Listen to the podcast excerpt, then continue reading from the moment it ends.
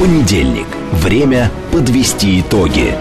Главный редактор радиостанции «Говорит Москва» Роман Бабаян вместе с вами обсудит и проанализирует главные события прошедшей недели, их причины и последствия. Вспомним, что было, узнаем, что будет. Авторская программа Романа Бабаяна. Программа предназначена для лиц старше 16 лет. В столице России, Москве, 18 часов 7 минут. Это радио «Говорит Москва». Я Роман Бабаян, главный редактор радиостанции. Добрый вечер всем. А, ну что, друзья, давайте сразу вот по порядку, да, все телефоны наши, а, телефон нашего прямого эфира 8495 7373 94 8. Телефон для ваших смс-ок плюс семь девятьсот двадцать пять четыре восьмерки девяносто четыре и восемь. Работает наш телеграм-канал, говорит МСК Бот. А, подписывайтесь на наш телеграм-канал. Здесь же сейчас идет трансляция нашей программы. Она у нас еще идет и на нашей странице ВКонтакте. И пока еще на Ютубе она тоже идет, насколько я понимаю. Сколько у нас а, а, людей уже смотрит? Евгений Варкунов, я обращаюсь к вам, это 536. наш звукорежиссер. Сколько? 536. Мне не нравится эта цифра. Друзья, давайте активнее, активнее, активнее. Да, 536 это ни о чем, на самом деле. Это мало, но тем не менее, все равно спасибо. А, интересная география. Вот пока еще сообщений стало, как говорится, не очень много, да, на нашей странице, а, под, под нашей страни, этот самый, под нашей трансляцией на YouTube, я вижу а, сообщение Алмата здесь, Тирасполь здесь, Рыбинск на связи, Горловка смотрит. Отлично, отлично, друзья друзья, а, подтягивать. Пермь с вами. Хорошая география, просто прекрасно. А я думал, что мы вещаем только на, на этот самый, на Москву, видите? А Слава бежит впереди нас. Итак, друзья, как мы сегодня выстроим эфир?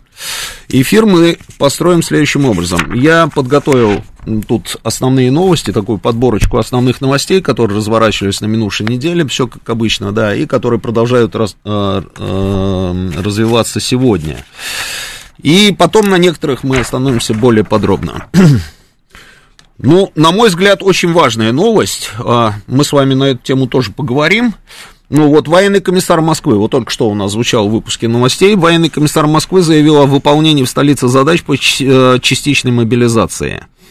С 14.00 понедельника пункты сбора мобилизованных прекратили работу. В Москве, цитата пошла, в Москве завершены мероприятия частичной мобилизации. Задачи, установленные на основании указа президента России и задания Министерства обороны РФ, выполнены в полном объеме, заявил военный комиссар полковник э, Максим Локтев. Ранее сегодня о завершении частичной мобилизации в Москве сообщил Сергей Собянин. Повестки, говорит мэр, разосланные в процессе мобилизации по месту жительства и предприятиям прекращают свое действие. Я видел, я видел видео, прям вот, собственно, мобилизационный пункт, и там объявление, что мобилизация в Москве завершена.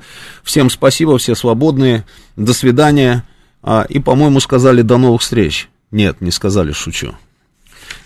А, а тут, тут, видите, Евгений Варкунов сразу начал переживать. Не сказали до новых встреч, ну, в общем, одним словом, да, вот как-то так. У меня только один вопрос, я вот не могу понять. А, мы же все слышали заявление, что остановить, заявить о прекращении частичной мобилизации, вообще, в принципе, о мобилизации может только один единственный человек, зовут его Владимир Путин, правильно? Президент России. Ну вот как вот это вот все, собственно, работает, я вот все пытаюсь разобраться. Путин пока ничего не говорил по поводу того, что у нас останавливается частичная мобилизация, правильно? Но при этом у нас, а, получается, субъекты, а, субъекты уже об этом заявляют. То есть есть определенный план, насколько я понимаю, этот план был выполнен. Вот, видите, комиссар говорит, а, выполнили в столице задачи по частичной мобилизации. То есть стояла задача, а она была выполнена, и на этом, как говорится, все. Но мне кажется, что все-таки что-то тут не то. Давайте дождемся заявления президента, хотя, в принципе, а, заявление мэра а, Сергей Семенович Собянин просто так заявление не делает, это я знаю точно. Может быть, он уже чего-то знает. Но, тем не менее, в общем, ждем пока еще и заявления президента. это раз новость. Значит, идем дальше. А, Казахстан, саммит в Казахстане. На мой взгляд, очень важная была история. э, саммит СНГ, о ситуации с частичной мобилизацией э, в России, значит, президент Путин высказался на пресс-конференции, которую дал по итогам своей поездки в Астану. Это вот к нашему разговору, да. А, и не только на тему частичной мобилизации. Путин сделал целый ряд заявлений, и все эти заявления, они такие а, злободневные и очень интересные. Я подготовил там все синхроны президента, мы, в принципе, можем их послушать. А потом, да, давайте, наверное, так и сделаем. Вот прям подряд мы запускаем президента, слушаем его, а потом а, порассуждаем на тему, собственно, вот этого самого саммита. И посмотрим, а, и поспорим с вами, обменяемся мнениями. Поехали. Мы всегда говорили, что открыт. Мы даже ведь э, в Стамбуле достигли определенных договоренностей. Эти договоренности фактически были чуть ли не парафированы. Все, как только войска от Киева отошли, желание вести переговоры у киевских властей тут же пропало. Вот и все. Ну, вот если они созреют для этого, пожалуйста, тогда, наверное, будут востребованы и посреднические усилия всех, кто в этом заинтересован. Стоп. Вот это вот, э, на мой взгляд, очень интересное заявление президента. И э, я хочу просто вот с вами поговорить на эту тему. Что значит, что мы всегда готовы к переговорам? Я все вот никак не могу понять, а с кем мы будем переговариваться и о чем мы собираемся говорить? С Украиной мы собираем, готовы переговорам с Украиной, правильно? Потому что дальше президент говорит, что там вот они в Стамбуле уже готовы были там все сделать, там и так далее, и так далее, подписаться, а потом раз мы там, хопс, жест доброй воли, ушли из-под Киева, ушли из Чернигова, ну, в общем, отовсюду ушли, откуда мы э, первый раз уходили. Не, они тут же передумали. Но мы опять открыты к переговорам. Я все пытаюсь понять. Может быть, вы мне можете объяснить, а, а как мы собираемся вести переговоры с ними? На какие темы мы вообще, в принципе, собираемся вести с ними переговоры? Я даже не говорю уже о том, что они сделали заявление, что они не собираются вести с нами переговоры. Ну, предположим, что случилось что-то такое, что они передумали а, и решили начать с нами переговоры. И как? У нас одни условия, у них другие условия. Вот давайте сразу, вот, как говорится, быка за рога, да, и попробуем обменяться мнениями на эту тему. Поехали, слушаю вас, добрый вечер, вы в эфире.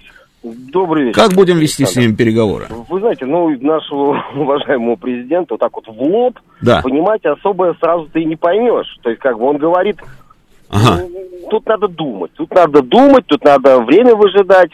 Но я думаю, что там э, госпожа Матвиенко потом вот э, взяла и чуть-чуть э, лишний, лишку сказала, что... Не, не, ну, вначале была Матвиенко, передал... потом а, ну, президент. Ну, ну, вначале да, ну, Матвиенко а... говорила, а это было да, на да, прошлой да. неделе. И потом вот уже сегодня, э, сейчас вот президент, э, ну, собственно, в Казахстане. Да, так точно. Ну, я да. сказал, что только на наших условиях, да, но смотрите, вот, Георгий, скажу честно, да. Ну, можно а... и Георгий, да, но и Роман. Ну, хотя, Ой, неважно. Господи, это Роман, без господи, разницы. Извините, можно Георгий, я согласен, О, да, отличное имя, да. Ради бога, да. ради бога, извините, голос. Угу. Смотрите, ситуация такова. Вот по себе скажу. Если сейчас начнутся переговоры, да, вот переговоры, угу. и мы э, закрепимся Донецкая, Луганская, так. Херсонская, так. Э, э, да. вот как есть, да? Да, да, да, да. Скажу да. честно, да. А, ну, как бы, я считаю, что это будет э, недоделанная работа, ага. и, э, и де, дерево, которое не до конца срубишь,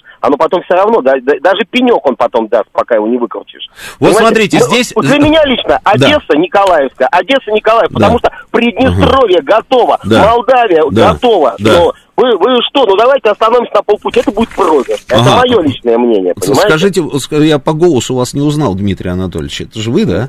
Так точно, да. Да, я понял. Потому что а, Дмитрий Анатольевич Медведев, он же сделал точно такое же заявление, по большому счету. А, а это он... когда? Сегодня? Не-не-не, вот он как раз сделал заявление практически а, чуть ли не одновременно с президентом, а может быть даже а, чуть раньше президент. Он сказал, что... А, а найди мне, вот, э, Жень, найди, пожалуйста, Р- мне... Роман, да. конечно, э, скажу честно, конечно, для меня больная тема это Днепропетровская область. Объясню почему. Потому почему? что Марганец это мой родной город. А, я понял. там родился, понял, я понял, там понял. жил, там кладбище понял. все. И, но я даже с ним готов, ну, скажем так, э, не берем уже, но а Николаевская и Одесская, выход на Приднестровье, а там Гагаузия любимая наша, это, господа, это будет, знаете, как это вот Да нет, это я, я буду считать это нашим проигрышем, вот честно говоря. Ага, ага. Я понял, я понял. Вот я сейчас вам зачитаю, спасибо большое, угу. спасибо. Я вот сейчас зачитаю вам м- заявление, например, ну вот у меня на эту тему есть заявление, есть заявление сейчас. Вот, например, Володин. Вот Володин, спикер Государственной Думы. Вот он говорит, цитата. «Нигде в мире с террористами переговоров не ведут. Если теракты со стороны киевского режима продолжатся, ответ будет еще более жестким. Все организаторы и исполнители терактов должны быть найдены. Э, кто окажет сопротивление, уничтожены. Но ключевая фраза, вот смотрите, нигде в мире с террористами переговоров не ведут. А, мы говорили о том, что это террористическая история, что мы наблюдаем а, эти террористические акты каждый день, там, в, ну и вот, собственно, последняя, самая яркая, это была история с Крымским мостом, да, я, и об этом говорил непосредственно сам наш президент, что это террористический акт, это уже доказанная вещь, что за этим стоят киевские власти. А вот сейчас я вам зачитаю заявление Медведева, а, просто прекрасное заявление, сейчас, сейчас, сейчас, сейчас, это вот ровно то же самое, о чем только что вы нам сказали. Где оно? Где оно у меня? Э, я, по-моему, найду все равно быстрее, чем ребята. Ну, смысл такой, смысл такой, что, э, ну, нельзя вообще, в принципе, с ними ни о чем говорить. Почему? А, вот, нашел, смотрите. Украинское государство в нынешней конфигурации с нацистским политическим режимом будет представлять постоянную, прямую и явную угрозу России. Поэтому помимо защиты наших людей и охраны границ страны, целью наших будущих действий, на мой взгляд, должен стать полноценный демонтаж политического режима Украины. Дмитрий Медведев. Ну, это вот ровно то же самое, о чем только что нам сказал слушатель. Но, тем не менее, вот смотрите, Володин делает... Что, Евгений, в микрофон? Это не то же самое, на самом деле. То, что слушатель да. говорил, но то же самое. Слушай, слушатель говорит, это, если мы не доработаем, это будет наша ошибка. То же самое говорит Медведев, что они будут представлять все время эту опасность для России, если мы сейчас не демонтируем полностью всю эту историю. А Медведев, Володин стоят на этой позиции. Ну, президент выходит и говорит, мы открыты к переговорам. Ну вот я могу даже поиграть в игру. Кто из вас готов, собственно, стать нашим президентом сейчас на ближайшую минуту? Или же, там, я не знаю, президентом Зеленским? Я буду играть тогда президента Путина. Слушаю вас, добрый вечер. Проведем переговоры в эфире. Слушаю вас. Добрый вечер, Роман. Да, здравствуйте. Да. А, слушайте, ну у меня достаточно критичная позиция по поводу переговоров. Э, я не понимаю, с кем там договариваться. Э, зачем вообще это нужно? и насколько это будет для нас безопасно. А, первый момент это то, что даже если мы договоримся, вот если мы представим, мы договоримся о э, мире, скажем, в тех границах, которые установлены там Харьковская, Донецкая, Луганская область, то есть, ну и так далее. Все. А, они, мы для чего эти переговоры идем? Дадим им, мы надеемся, что они будут с нами дружить когда-то? Нет, они не будут. Не будут. Это факт. И, и даже те, кто хотели бы с нами дружить, сейчас представьте, это семьи, где э, в войне с нами, ну, в специальной операции с нами погибли родственники. Они тоже теперь будут нас ненавидеть, даже если они до этого были равнодушны абсолютно к нам. Я это согласен. Факт. И да. как мы будем дружить с миллионами людей, э, у которых э, погибли родственники в, э, в специальной операции с нами? Никак, абсолютно. Ждать опять же, на, как мы будем жить вместе? Ждать террористических актов на нашей территории, огородим их колючей проволокой, как в свое время Владимир Вольфович предлагал огородить Кавказ. Так? Ну такая жизнь нам не нужна, абсолютно. Нам такое не нужно. То есть зачем оставлять вот эту угрозу, вот этот меч э, над головой. И ждать что, пока они залижут раны, передохнут, да. обучат своих, э, обучат, наберут новых наемников. Вооружаться, обучат, э, вооружаться свои, уже свои, конкретно, да, там вот в спокойном режиме, свои, так системно будут вооружаться, да. вооружаться, при этом натовским оружием, потому что с советским уже проблемы там, да, конечно, подготовятся конечно. окончательно, и да. Через, и через 5 лет, через 10 лет они уже придут. Совершенно уже Владимир верно. Владимирович уже не будет президентом к тому времени, и уже непонятно, какой у нас будет президент, насколько он э, сможет, скажем, принимать... Э, а это не важно, на самом деле, даже кто будет президент а, и каким а, он а будет. Это, а это важно, это, это... Роман, а это важно, это важно. Вот сейчас, на данный момент, Владимир Владимирович смог принять решение, ага. которое, скажем так, очень серьезное и очень понес большую ответственность за нее несет. А сможет ли другой человек принять такое решение? Если не сможет, извините, но у нас размажут по стенке. Да, Мы согласен, согласен. Это так или иначе превратится в нашу головную боль. Конечно. Так или иначе, да, они заставят, заставят нас Но с ними мое, воевать, мое да. А что и как конца. это все будет выглядеть, да, от, зависит от очень многих факторов. Я с вами согласен. И до конца и уничтожать все, что, все, что, как говорится, против нас, все уничтожать. Да, все, спасибо, спасибо. Под ноль. Спасибо. Все. Зеленский был открыт к переговорам в феврале-марте. Сейчас он почему-то не готов. 35-58 пишет. 69-95. Зачем а, Путин сказал глупость на секунду, что мы не собираемся уничтожать окраину? Он что, хочет оставить враждебное государство? Перманентной войны захотел? А, может, м-м, кто придет, э, с тем и будем говорить. Это Владислав Эдуардович опять приедет. Это басота, спрашивает Сергей а, и так далее, да. Слушайте, а может быть, мы просто неправильно поняли президента России? Может быть, а, это был как раз намек? Ведь знаете, как он выстроил, да, вот эту вот всю фразу, что мы готовы к переговорам, мы к переговорам готовы, и они были готовы к этим самым переговорам в тот момент, когда мы стояли под Киевом, а как только от Киева отошли, они сразу передумали и к переговорам больше не готовы. Может быть, это намек а, на то, что мы снова собираемся под Киев? Ну, как вариант. Может быть такое? Может быть такое. И если это так, то уже совершенно по-другому, да, смотрятся и слушаются и анализируются все эти заявления. А, давайте еще пару звонков на эту тему. Переговоры о капитуляции. Здесь вот нам добрый звукорежиссер Евгений Варкунов, а, значит, вот тоже участвует в обсуждении. Переговоры только о капитуляции возможны, правильно? Ну, почему? Переговоры возможны о вхождении, допустим, Украины в состав Российской Федерации. Возможно такие переговоры, Евгений? Так это одно и то же.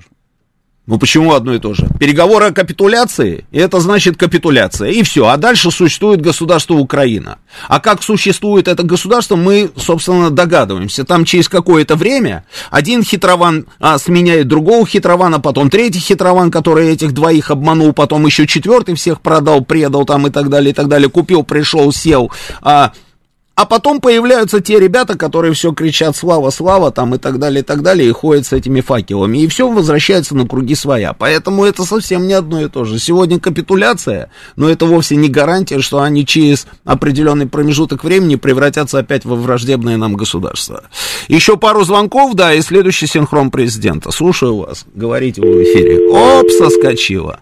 Следующий звонок. Добрый вечер. Так, что у нас с этой шайтан-машиной? Наведите порядок. Так. Вырезать болячку до конца 1581, иначе уйдет в хронику, да и стыдно будет перед погибшими. Кстати, у нас география э, ширится. Смотрите, Астрахань смотрит. Добрый вечер из Казани. Эстония тоже тут. Эстония это замечательно. И вот предлагают, что за стол переговоров необходимо посадить трех человек. Путина, Байдена и Ли Страс. Ну вот пока был Путин, э, все было нормально, но как я увидел там Байдена и Ли Страс, а, мне кажется, что это уже не очень хорошая идея. Не, ну серьезно, ну слушайте, ну зачем нам Байдена вот э, за столом переговоров? Ну, давайте вместо Байдена там, я не знаю, кого-нибудь другого, потому что он, он просто не поймет в какой-то момент, где он находится. А Ли Страсса это просто катастрофа вообще полная. Слушаю вас, добрый вечер. Нет, перезагрузите машину. Перезагружайте машину. А, Позвоню сбежавшему брату, брату в Армению, пусть обратно приезжает в Москву. 60 17 пишет. Да, 60-17, пускай приезжает, да, и мы его тут же в военкомат отправим, чтобы больше не бегал. Слушаю вас говорить. Добрый вечер. А, добрый вечер, Здравствуйте. Роман. Георгий, Москва. Да, Георгий. А, как участник Первой Чеченской войны категорически против вот, любые переговоры с ними до победы нельзя вести, только угу. условия Потому ставить. что проходили а вообще уже, да? Вам, угу. да, я очень тяжело пережил Хасавюртовский мир, а вообще я вам с просьбой звоню. Вот прошлый вторник угу. у Андрея Норкина в передаче презентовали книгу э, «Герои Российской Федерации». Угу. Я вот пытаюсь с того момента найти в интернете, вот, по поводу этой книги, но, может, в продаже ее нигде нет. Может быть, вы там сможете... Ну, я у Андрея узнать. узнаю, да, что-нибудь там. Да, и книгу, тогда да. потом в следующей передаче скажите, Хорошо, где там договорились. Купить. Может, думаю, не я один захотят такую книжку приобрести. Хорошо, договорились. Илья Сергеевич нам пишет, Роман, не обращайте внимания, это показуха, а для Запада не будет никаких переговоров. Мне кажется, время изменилось на самом деле. И сейчас вряд ли кто-либо вообще думает о какой-то показухе для Запада. Вам не кажется? Ну, какая показуха для Запада? А, Слушаю вас. Добрый вечер, говорите. Какие Алло. переговоры будем вести? Алло. Добрый вечер. Добрый вечер, Роман Георгиевич. Здравствуйте. Вы знаете, я вот так вот думаю, что, учитывая то, что наш президент потрясающий законник, э, будет следующее. Сначала так. будет э, акт о безоговорочной капитуляции, так. а после этого вхождение э, территории в состав Российской Федерации. Всей, Потому что всей, это абсолютно всей. государство, угу. а не область, которая может вот так вот войти. Это все-таки какое-никакое но государство. И вот сначала надо принять у него акт о безоговорочной капитуляции. Для этого нужны переговоры именно совершенно с другими уже людьми, потому что непонятное дело не с этими уродами, которые там находятся. Так же, как было, между прочим, во время фашистской Германии. Там же не Гитлер подписывал акт о безоговорочной капитуляции, подписывали совершенно другие люди. А потом там, что было дальше, Германию разделили, но мы сейчас не об этом. А дальнейшем, дальнейшем, конечно, безусловно, эта территория войдет в состав Российской Федерации. И территория какая, вот звонил вот э, товарищ, который говорил, что вот у него город Марганец родной, я его вот, вот просто вот так за него кулаки держу, полностью с ним согласен, но я чуть-чуть таки дальше продвину, конечно, не потому что же кровожадные, ну, потому что это действительно, это реально то, что нам нужно. Минимум, минимум, до границ со Львовом, вот это Ужгород, вот это вот ЧОП, вот это, конечно, должно войти в состав Российской Федерации.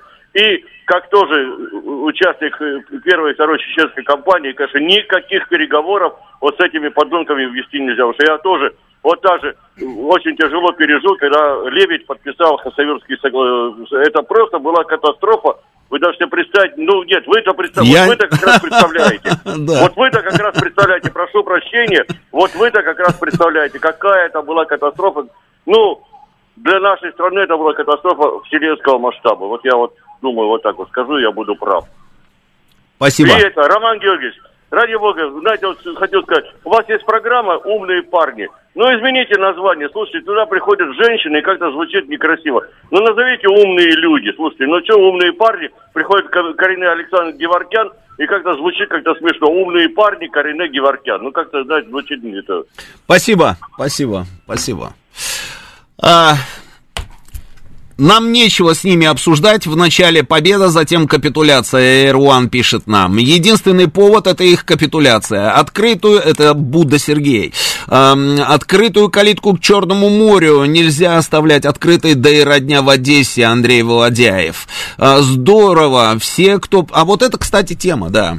Андрей М. пишет. Здорово. Все, кто прятался и бегал от мобилизации, успешно ее избежали. Раз план выполнили, значит, вместо этих поехали другие, более честные, менее расторопные. И никакой ответственности за беготню, как я понимаю, не будет. Красота какая.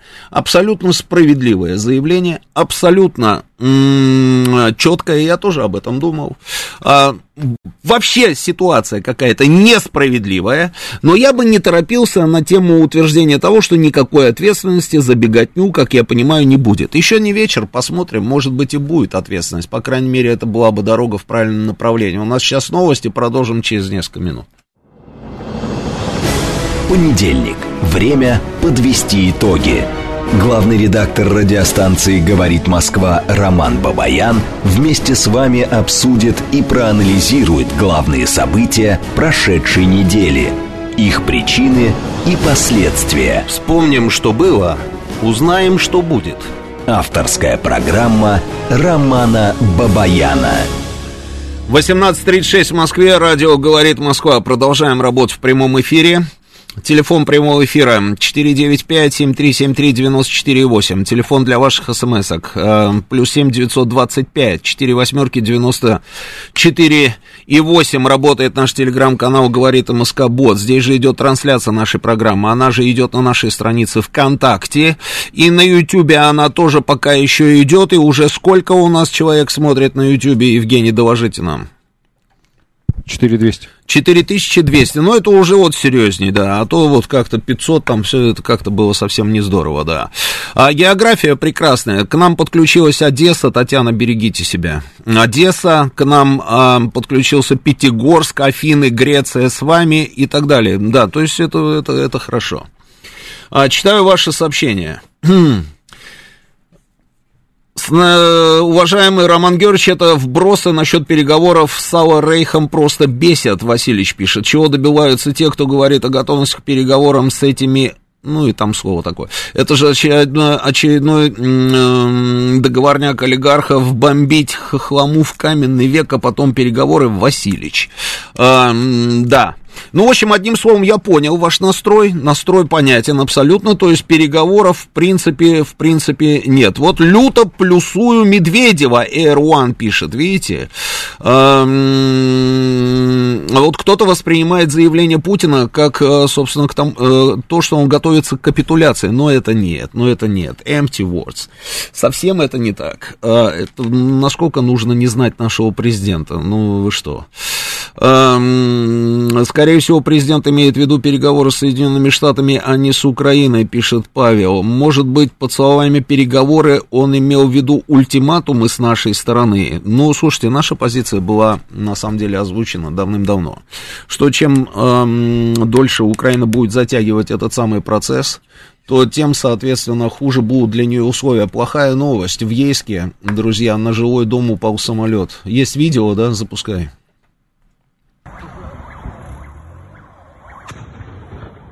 Беда-беда. Что за самолет упал на жилой дом, почему? А, есть какие-то подробности уже? Сейчас мы найдем, я буду держать вас в курсе, да. Ну, в общем, видите, да, какая вот страшная суш... картина. Абсолютно страшная, да. А... Запускаем следующий синхрон президента в Казахстане. Давай. Любой, любой.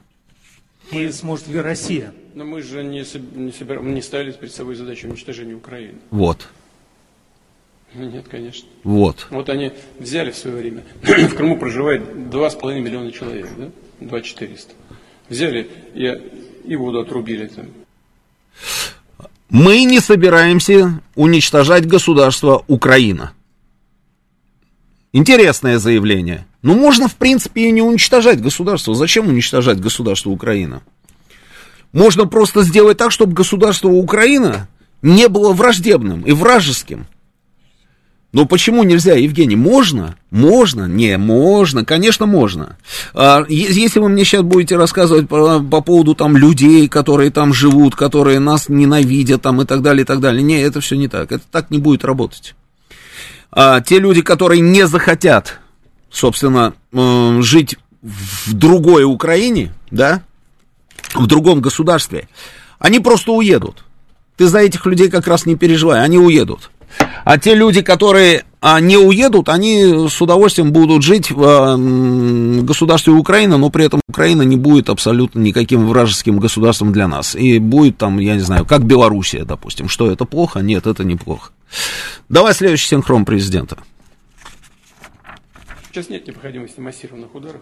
Сейчас Э, другие задачи стоят, потому что э, из, э, по-моему, по-моему, 29 объектов... Обратите внимание, как легко он говорит. 7, значит, не было поражено так, как это планировано. Добирают, добирают. Вот. добирают. Вот, добирают, добирают. Нет необходимости в массированных ударах. Но, во всяком случае, сейчас, пока. И вот это вот пока, когда он сказал пока, я думаю, там вздрогнули. По крайней мере, пока, сказал он. Отличное заявление, отличное. Следующий. Вот э, я хочу, чтобы было понятно. Э, то, что происходит сегодня, мало приятно, мя мягко говоря.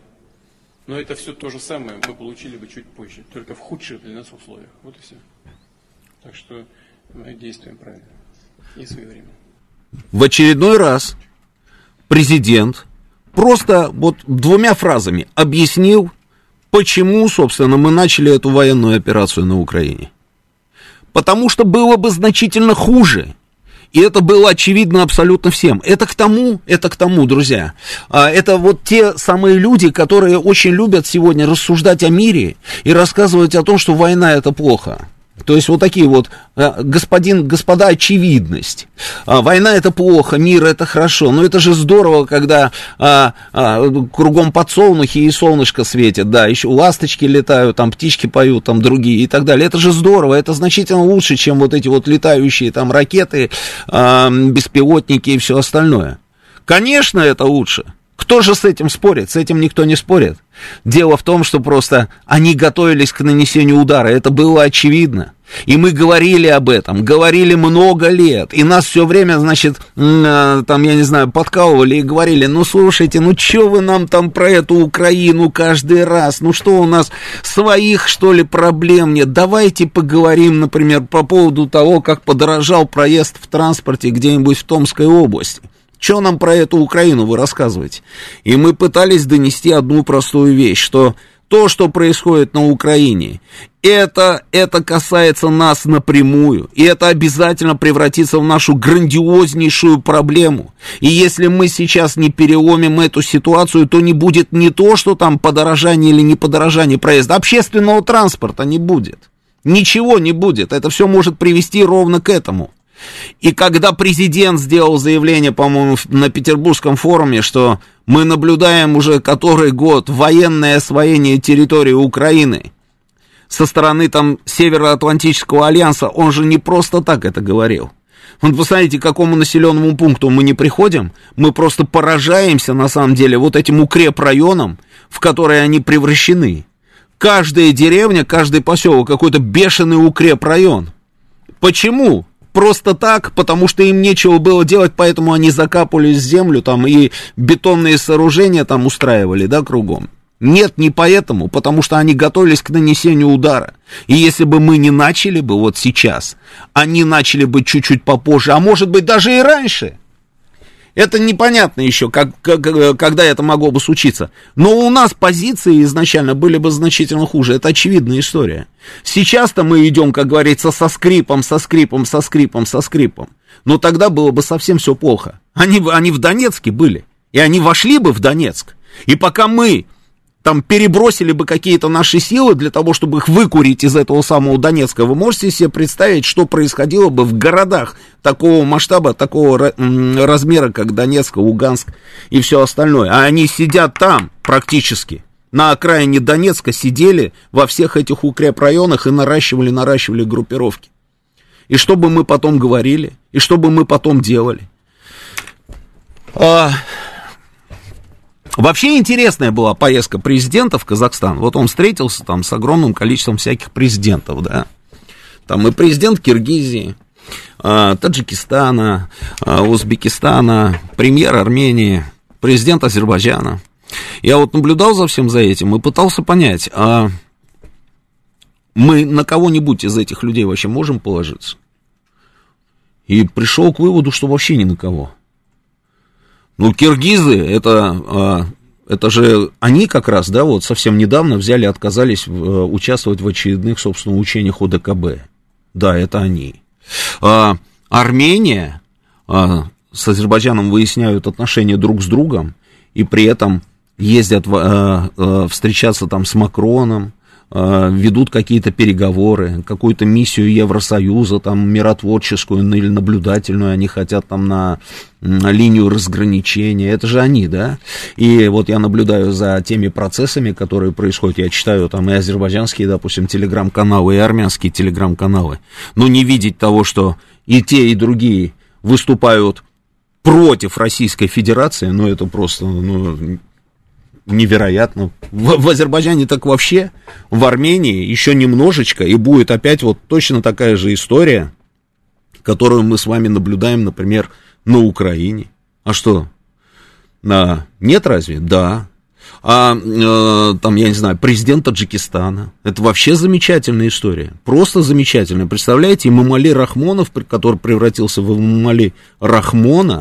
Что это, новости по поводу Ейска, да? Так, Учебно-тренировочный самолет Л-39 упал во дворе на Коммунистической улице. Пожару присвоен четвертый уровень сложности. Пишут СМИ. В результате повреждено 15 квартир. Пожарные пока не могут локализовать возгорание. Это телеграм-канал говорит Москва.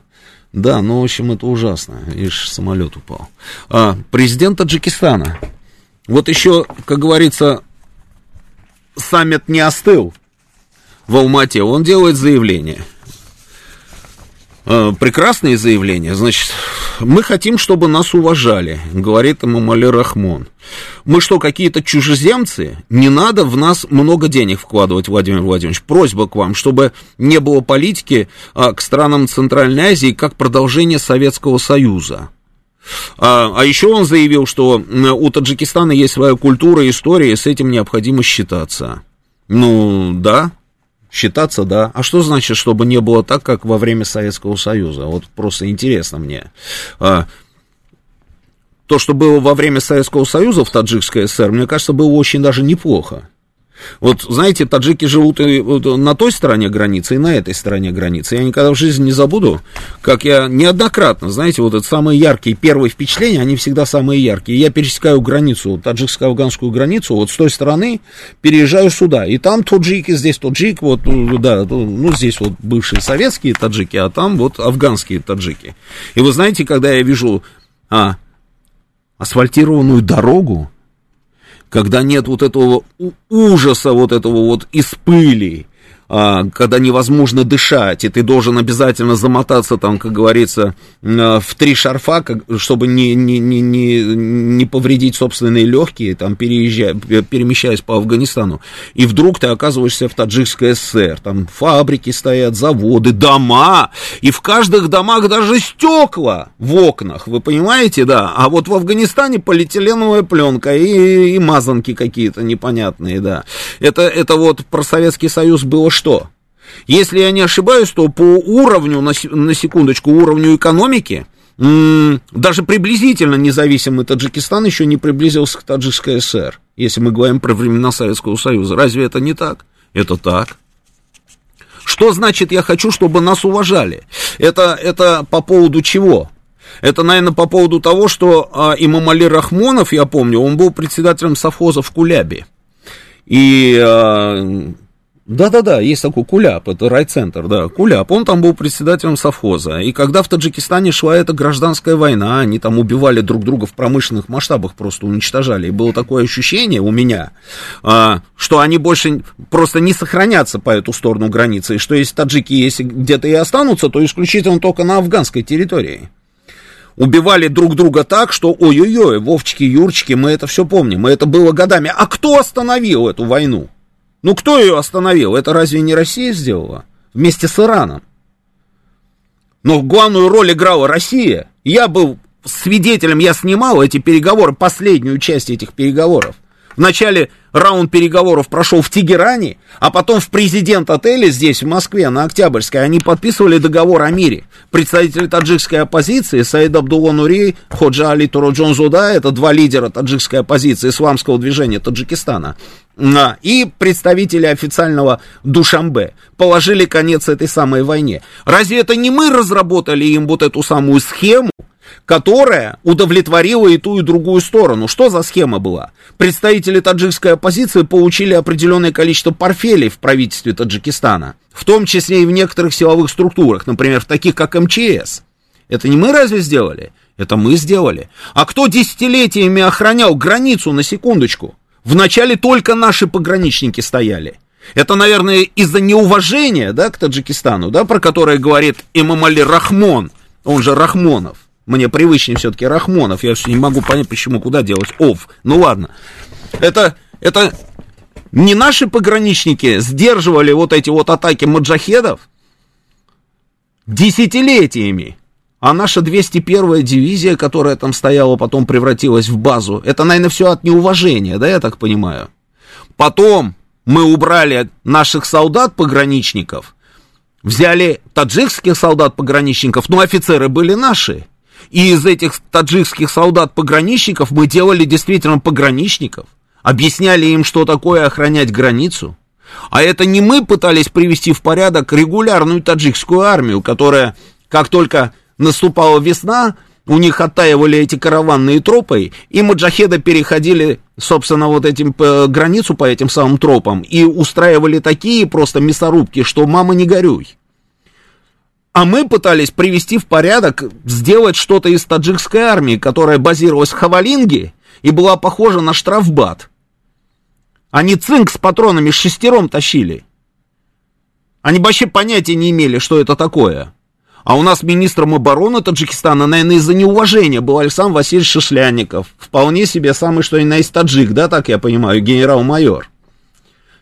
А начальником ВВС, командующим ВВС таджикской армии, был генерал-майор Грудына, тоже, наверное, таджик, я так думаю. Все от неуважения.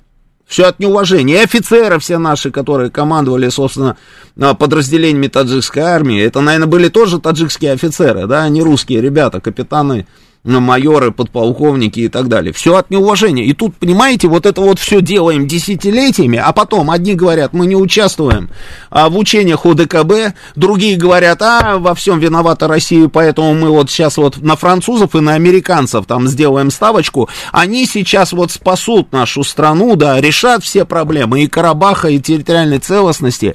Это вот обязательно, да. А третьи нам рассказывают про уважение или неуважение. И представляете, вот с этими президентами, президент наш же это все знает. Он все знает это. И он идет с ними на эту самую встречу и разговаривает с этими людьми. И разговаривает. Ну вот как-то вот я наблюдал за этим, да, э, саммитом. И все вот эти вот, вот вопросы у меня вот так вот, вот, вот э, в голове так вот и крутились, и крутились, крутились и крутились. То ли возмущаться, то ли не возмущаться, вот не, не могу понять. А казахский президент, который принимал всю эту историю, это разве не он тогда сделал заявление после того, как мы перебросили туда наших солдат, да, под эгидой ОДКБ, но это были наши солдаты, которые взяли на все важные объекты непосредственно в казахских городах и не дали разобрать эту страну. Он же потом сразу сказал, что а мы ничего России не должны. Он же открытым текстом об этом сказал. Вот такие вот у нас интересные союзники, понимаете, какая штука. А не Азербайджан там поставляет оружие Украине. Не они это делают, они это делают. То, что у них творится в их телеграм-каналах, так это вообще лучше не читать. Ну вот он едет туда, с ними встречается, э, пытается им что-то объяснить, поговорить. Ну вот не знаю, наверное, он знает, зачем он это делает. Но надо просто ему памятник поставить, честное слово, потому что нервы у него, конечно, железобетонные. Вот зная все это, он сидит, да, и понимает, что они ему улыбаются, а на самом деле фигу держат все в кармане. Вот такие вот у нас интересные союзники. И при этом еще претензии предъявляют. И говорят, уважения нет. Нет уважения. Уважения нет. Вообще совести нет у них, а не у нас уважения. А, землетрясение в Таджикистане не забыл, Ан. Я вообще долго могу говорить про, Таджик, про Таджикистан. И, и про то, как мы им строили электростанции, самые крупные в регионе. И как из а, развалин поднимали алюминиевые комбинаты. И, и ну, много-много-много чего. Это, слушайте, в Душамбе, в Душамбе бензина не было. Они продавали бензин в стеклянных банках из-под сметаны. Вы даже, наверное, и не видели, да, Евгений, да, такие баночки, да, потому что молодые. А, ну, а мы с вами помним, да? А, маленькие баночки, да, вот в таких баночках, вот таких, вот сколько там граммов, я даже не знаю, бензин продавали. И лепешки продавались, которые они в тандырах пекли. Но эти лепешки не могли себе позволить таджики вообще. И они стояли в очереди, сутками стояли в очереди. Эта очередь никогда не заканчивалась. Знаете, как, куда шла эта очередь? На хлебзавод в Душамбе. А чтобы они там соблюдали эту самую очередь, стояло там чуть ли не взвод наших автоматчиков, которые не давали им друг друга там, как говорится, топтать, а, убивать, а, душить в очереди за обычным государственным хлебом, вот эти кирпички. А, и периодически очереди давали в воздух из автоматов, чтобы они нормально, как говорится, стояли, да, и не беспредельничали. А почему? Потому что вот эту лепешечку купить, это дорого, семьи большие. А государственный хлеб на хлебзаводе, он дешевый, и они покупали. У нашего корреспондента в Душамбе дома не было зубной пасты. Света не было в Душамбе. Да что, это я по всему Таджикистану то же самое, но я вам про столицу говорю. И мы сегодня, оказывается, еще и не уважаем, не уважаем. И даем здесь, вот здесь миллионы их работают, они зарабатывают деньги, кормят собственные семьи. Здесь работают, не в Пакистане, не в Иране. Здесь работают, кормят собственные семьи годами, десятилетиями. И опять все равно, понимаете, уважения нет. Ну вот это вот просто вот наглость второе счастье, ну честное слово. Но он, он едет, и он с ними разговаривает. И еще, еще один результат этой самой поездки, я обратил на это внимание, а, посольство Узбекистана, Казахстана, Киргизии, а, Азербайджана, Армении, все, все, все, все, все, в Киеве, в Киеве, получили указания из собственных столиц а, сворачиваться и а, уезжать. Это, наверное, тоже не просто так произошло. И еще плюс, это еще плюс, и посольство Сербии тоже заявило о том, что она прекращает свою работу, что она прекращает свою работу в Киеве, и тоже оттуда уезжает. Интересно, почему? Как вы думаете? Евгений, у вас есть версия? Опасно. Опасно. Вчера было не опасно, сегодня после саммита стало опасно. Что ж такое это случилось? И сегодня мы с вами видели, собственно, вот эти вот полеты наших беспилотников, которые на Украине называют мопедами. А, эти мопеды летят, поражают цели, взрываются, воздушная тревога по всей территории Украины, ПВО. Очевидная совершенно история, и они это сами признают и не знают, что со всем этим делать. ПВО с этими мопедами, как они говорят, сделанные там кое из чего, с деревянными пропеллерами не справляется. Они пытаются, значит, их там сбивать какими-то автоматами, но это тоже не работает. И мне кажется, и мне кажется, что мы с вами наблюдаем начало какого-то процесса, правильно? Правильно. А, Зачем такие союзники, спрашивает меня 9165. А, а еще расстреливают добровольца в Белгороде 35-58. Да, это была трагедия, но я бы здесь, конечно, это немножко убрал бы в сторону, потому что это другого рода процесс, это больше похоже на террористический акт. А, это просто демонстрация трезвого и объективного подхода. Путин посылает сигналы не Зеленскому, а его окружению, мол, меняйте сами, а то мы придем, Василий пишет нам. Много сообщений, друзья. А попытка переубеждения, что власть Зеленского преступная, ну и теперь что, всех убить? Я правильно понял? Так, много сообщений, не успеваю. Сейчас, секунду, давайте пойдем с конца. Короче, все понятно. А, раньше были плохими поляки, прибалты и прочие англосаксы, Николай нам пишет. Ну вот теперь к ним присоединить казахи, таджики, киргизы и даже армяне с азербайджанцами. Может, консерватории что-то поправить, Николай. Николай, вы меняете в своей консерватории. Где ваша консерватория находится? На какой улице? На какой улице в Киеве консерватория? Сейчас я вам подскажу. Забей, посмотри. А, к, эм, у нас эти беспилотники называют горшки с цветами. Григорий, Санкт-Петербург. Э, а вот Рамуальд 82. За такую внешнюю политику памятник собрались э, ставить. А Я памятник собрал ставить за терпение. За терпение. А что не так с нашей внешней политикой? Э, мы же все прекрасно понимаем, на самом деле, что эти ребята все пытаются, пытаются как-то на этих двух стульях усидеть, да, вот сегодня выгодно здесь, да, эти вроде посильнее, мы с ними будем а, дружбу, как говорится, водить, а если вот нет, тогда мы вот там, вот, значит, это вот консерватория, да, в Киеве, Старосельская улица 2, дробь 1, вам туда, вперед. А если другие будут посильнее, мы туда, вот такие флюгеры, понимаете, куда дует ветер, вот они в ту сторону и поворачиваются, а, и наша политика политика здесь пока ни при чем.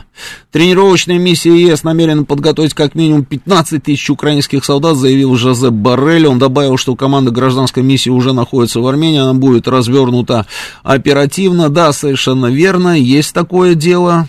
Жозеп Баррель вообще сделал очень много заявлений, да, и они все такие, знаете, забавные, да. Ну, миссию какую-то, да и на здоровье пускай делают, создают какую-то миссию. А еще нам предлагают, еще нам предлагают свои услуги, я вижу, вижу все. Нам предлагают свои услуги по э, посреднические услуги для организации этих переговоров с этой самой Украиной. Но интересно другое, кто нам предлагает? Кто? Вот об этом мы поговорим после выпуска новостей. Сейчас новости на «Говорит Москва».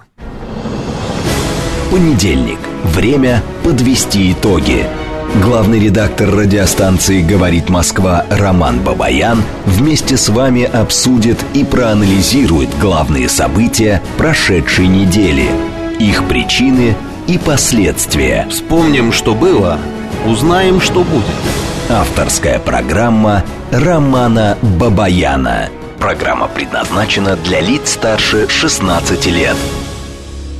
Да, 19.07 в Москве, это радио «Говорит Москва», я Роман Бабаян, телефон прямого эфира 8495-7373-90 4,8, телефон для ваших смс-ок плюс 7 925 4 восьмерки 94,8. Работает наш телеграм-канал «Говорит МСК Бот». На нем продолжается трансляция нашей программы, продолжается трансляция нашей программы на нашей странице ВКонтакте и пока еще на Ютубе тоже, и у нас уже сейчас, Евгений, ваш выход. Сколько там человек у нас? Пять тысяч. Пять тысяч человек, отлично. А, ну вот новость, да, пошло официальное заявление Минобороны, Значит, никакой это не учебный самолет, а это Су-34. При наборе высоты для выполнения учебно-тренировочного полета с военного аэродрома Южного военного округа потерпел крушение самолет Су-34. Самолет упал в черте города Ейск. А, летчики катапультировались. Причина крушения – возгорание одного из двигателей а, при взлете. Он упал во дворе а, жило, жилого дома произошло возгорание топлива, горит, горит, собственно, и дом. А, есть информация, что на борту самолета был полный боезапас. Да. Ну, беда, беда. Значит, возвращаемся к переговорам. И что самое интересное, вот на что я тоже обратил внимание, я обратил внимание на то, что э, Просто из всех щелей полезли всяческие э, посредники, которые предлагают себя, вернее, в качестве посредника для организации этих вот самых, что именно есть переговоров э, непонятных там с украинской стороной. Один из переговорщиков это э, Эрдоган. Вот тоже, понимаете, а, вот все никак не могу понять. Мы уже и хаб собрались там устраивать а, в Турции газовый, и, а, и, там, и называем Эрдогана самым надежным нашим партнером. Я, я не согласен, я не согласен. Может быть, ситуативный партнер, это да, но, но самый надежный, да нет. Ну, потому что это вот противоречащие, э, собственно, понятия, понимаете, ситуативный партнер и надежный партнер, да, ситуативный, он сегодня вот надежный, а завтра ситуация поменялась, и он совсем стал ненадежным. А, можно вообще к Турции, которая делает эти воинственные заявления в адрес Российской Федерации постоянно на всех уровнях. Это та самая Турция, которая говорит о том, что они поддерживают Украину, а, и они считают, что а, Россия оккупировала Крым, и они за территориальную целостность Украины, это та самая Турция, которая оттяпала половину Кипра, на секундочку, да, они вот это вот все говорят. Они поставляют системы вооружения, технику, боеприпасы, все, что у них есть, они поставляют Украине для того, чтобы те убивали наших солдат. Байрактары эти пресловутые. Сколько было заявлений, что да мы никогда в жизни ни за какие деньги не будем поставлять Байрактары Российской Федерации. Но мы даже можем, а, собственно, там какие-то, какое-то количество байрактаров продать Украине, а что-то возьмем и подарим, такой вот, вот такой вот презент, а, значит, Украине, потому что Украина, вот это наш союзник, и мы вот за Украину. А эти кирпи, да, бронемашины, еж, еж переводится, кирпи, еж, ежики, эти бронемашины, а, ну что только не поставляют. И мы, мы, почему-то, хотя не, ну, в принципе, понимаю, почему, потому что в сложившейся ситуации, вот, да, ну, вот имеем то, что имеем, да, через Турцию у нас какое-то окошко там куда-то там а, еще осталось, но это ситуативный партнер, но это же совсем не, не, не самый надежный и не самый, не самый, не самый хороший. И вот этот самый Эрдоган, он когда появляется на горизонте, я все, все, все время начинаю ждать какой-то неприятности, честное слово. Ну, постоянно. Вот я вот, помните, он, он тогда, да, вот, давайте мы организуем переговоры между а, Россией и Украиной, собственно, а, на территории Турции, и организовал. Мы все были против переговоров, но эти переговоры были.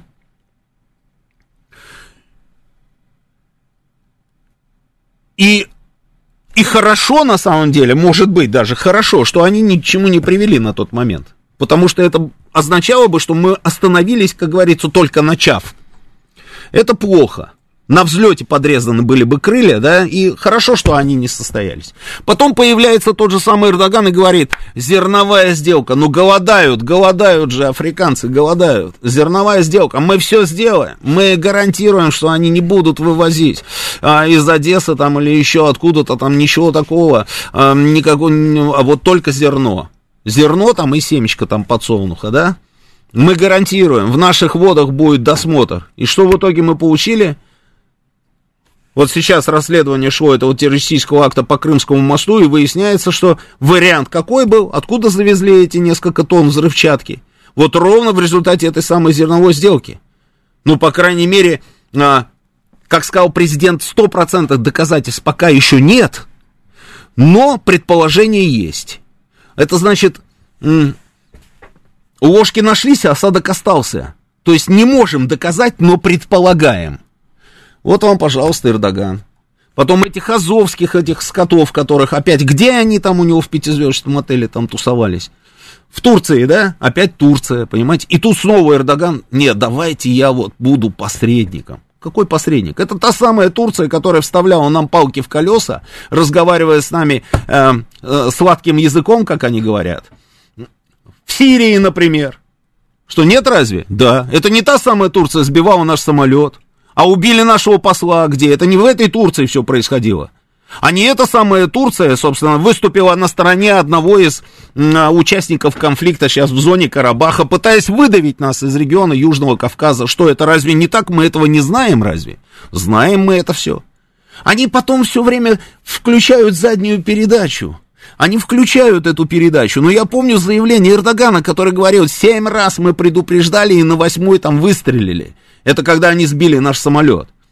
Имелось в виду, что они много раз говорили, чтобы мы не залетали в их воздушное пространство при э, заходе, допустим, на цели э, террористов на территории Сирии. Это они рассказывали, что наши сушки типа заходят в их э, воздушное пространство, и поэтому они сбили. Прям все газеты, у них все там газеты выходили вот с этим самым заголовком, в который они вынесли заявление Эрдогана. Это ровно он. И этот человек нам рассказывает, нет, давайте мы, давайте мы этот самое вот, э, будем посредниками. Не верю, не хочу, просто вообще не хочу иметь Эрдогана в, э, в этой роли. Еще один замечательный персонаж, я его тоже очень люблю, Макрон, Макрон. У него опять нарисовался собственный план у этого человека. Но смотрите, какое интересное заявление делает Макрон. В определенный момент, и я желаю, чтобы это было как можно скорее, необходимо, чтобы все стороны вернулись к переговорам. Украина, вот внимание, Украина будет вынуждена и просто обязана это сделать. Интересно, да? Украина будет обязана это сделать. М-м. Может, он что-то знает. Если бы это был какой-нибудь персонаж посерьезнее, я бы, может быть, действительно предположил бы, что он что-то знает. А так, а, есть ли у вас план? Есть ли у меня план? Есть у меня план. Паспорту мистер Фикс. План у него всегда есть. Нужно повысить урожайность в степях Украины, а это к Макрону, у него есть план. Нужно повысить там, я не знаю, э, уровень вакцинирования там э, где-то. Это к Макрону, он расскажет, как это нужно сделать. А, нужно урегулировать конфликт на юго-востоке Украины. Это тоже к Макрону, у него был секретный план. Но никто никогда в жизни не видел в глаза эти планы. И тут Макрон говорит, Украина просто будет обязана это сделать. Зеленский просит меня направить определенное количество вооружений но я должен некоторые из них оставить для нас, чтобы защитить самих себя и восточный фланг НАТО. Франция помогает Украине сопротивляться на ее земле, но не для того, чтобы атаковать Россию. Мы не являемся стороной этого конфликта. И они не видят ни в чем противоречий. Он говорит, нужно переговоры. при этом это правая рука Макрона сказала по-французски, нужны переговоры, лю-лю-лю-лю-лю-лю, переговоры. А левая рука Макрона под столом, чтобы никто не увидел, так раз и туда, хоп, с дополнительной системы вооружения отправила. Сразу в ту же самую минуту. Хопс и отправила. Человек говорит про переговоры, при этом отправляет системы вооружения, чтобы э, война продолжалась. Интересная история. В какой такой момент э, Украина будет обязана пойти на переговоры? Ну, наверное, он подразумевает, когда Украина начнет проигрывать. Ну, чтобы она проигрывала, старичок, сделай так, чтобы твоих систем там не было. Нет, системы есть. А они хотят переговоров с позиции силы, Евгений? С позиции сил с Россией? Но это без варианта. Ну, без варианта, это же очевидная история. С какой позиции силы? Если ты, я не, не знаю, там, ну, вот все, что у вас есть, все, вот вы вытащили и даже своих гвардейцев, которые у тебя Елисейский дворец сохраняют, всех перебросили на Украину, ну, в итоге там у нас уже вообще никого не осталось, кроме тебя одного, Евгений, и вообще все, больше ничего нет, все, отстреляли все, техники нет, ничего нет, остался один единственный Евгений Варкунов, ну, ну, тогда что придется делать? Тогда хлобысь, и на этом все закончится. Такая перспектива, понимаешь? Поэтому здесь позиции силы ты не можешь разговаривать с теми, которые могут раз, и на этом все. Это глупо, как минимум. И Лавров же говорит, не надо, собственно, никого загонять в угол, потому что, ну, вы же понимаете, что происходит, когда загоняют в угол. Он, он вот уже даже так он говорит им. Не надо этого делать. Если вы хотите переговоров, то перестаньте пичкать их этим самым э, оружием и всем остальным. Ну это что за ерунда? Ну, вот какая-то вот, понимаете, фарисеи какие-то, вот скользкие такие товарищи. Мы, конечно, за мир, что он там, вот как он это формулирует, смотри, у него это, наверное, нормально так получается, да, на, во французской версии, да. Франция помогает Украине сопротивляться, но не для того, чтобы атаковать Россию. Мы не являемся стороной этого конфликта. А кем вы тогда являетесь, если вы не являетесь стороной конфликта? Ну, вот ты сейчас пойдешь драться с кем-нибудь, я за тебя.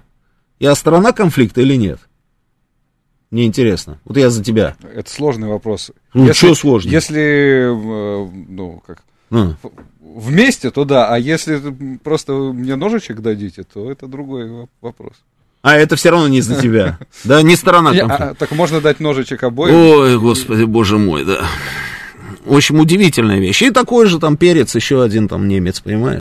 И вот эти люди нам рассказывают про переговоры. Мы можем вообще, в принципе, принципе, а, как-то всерьез их рассматривать, как ты думаешь? Конечно, нет. А на что они тогда рассчитывают? Балаболы. А, Григорий из Санкт-Петербург пишет. Коллега жила в Таджикистане, так у них школу закрыли, все дети ходили просто так по улице, ее дядя приехал и забрал ее в Россию. Ну, это да, да, это все правильно. Наблюдатель пишет. Пришла беда, зови русских, а, придут, выгоняй, будут уходить, а, кричи предатели, вот и вся их идеология. Ну да, совершенно верно, это вот по поводу саммита. Давайте поговорим с вами. Добрый вечер, слушаю вас, вы в эфире.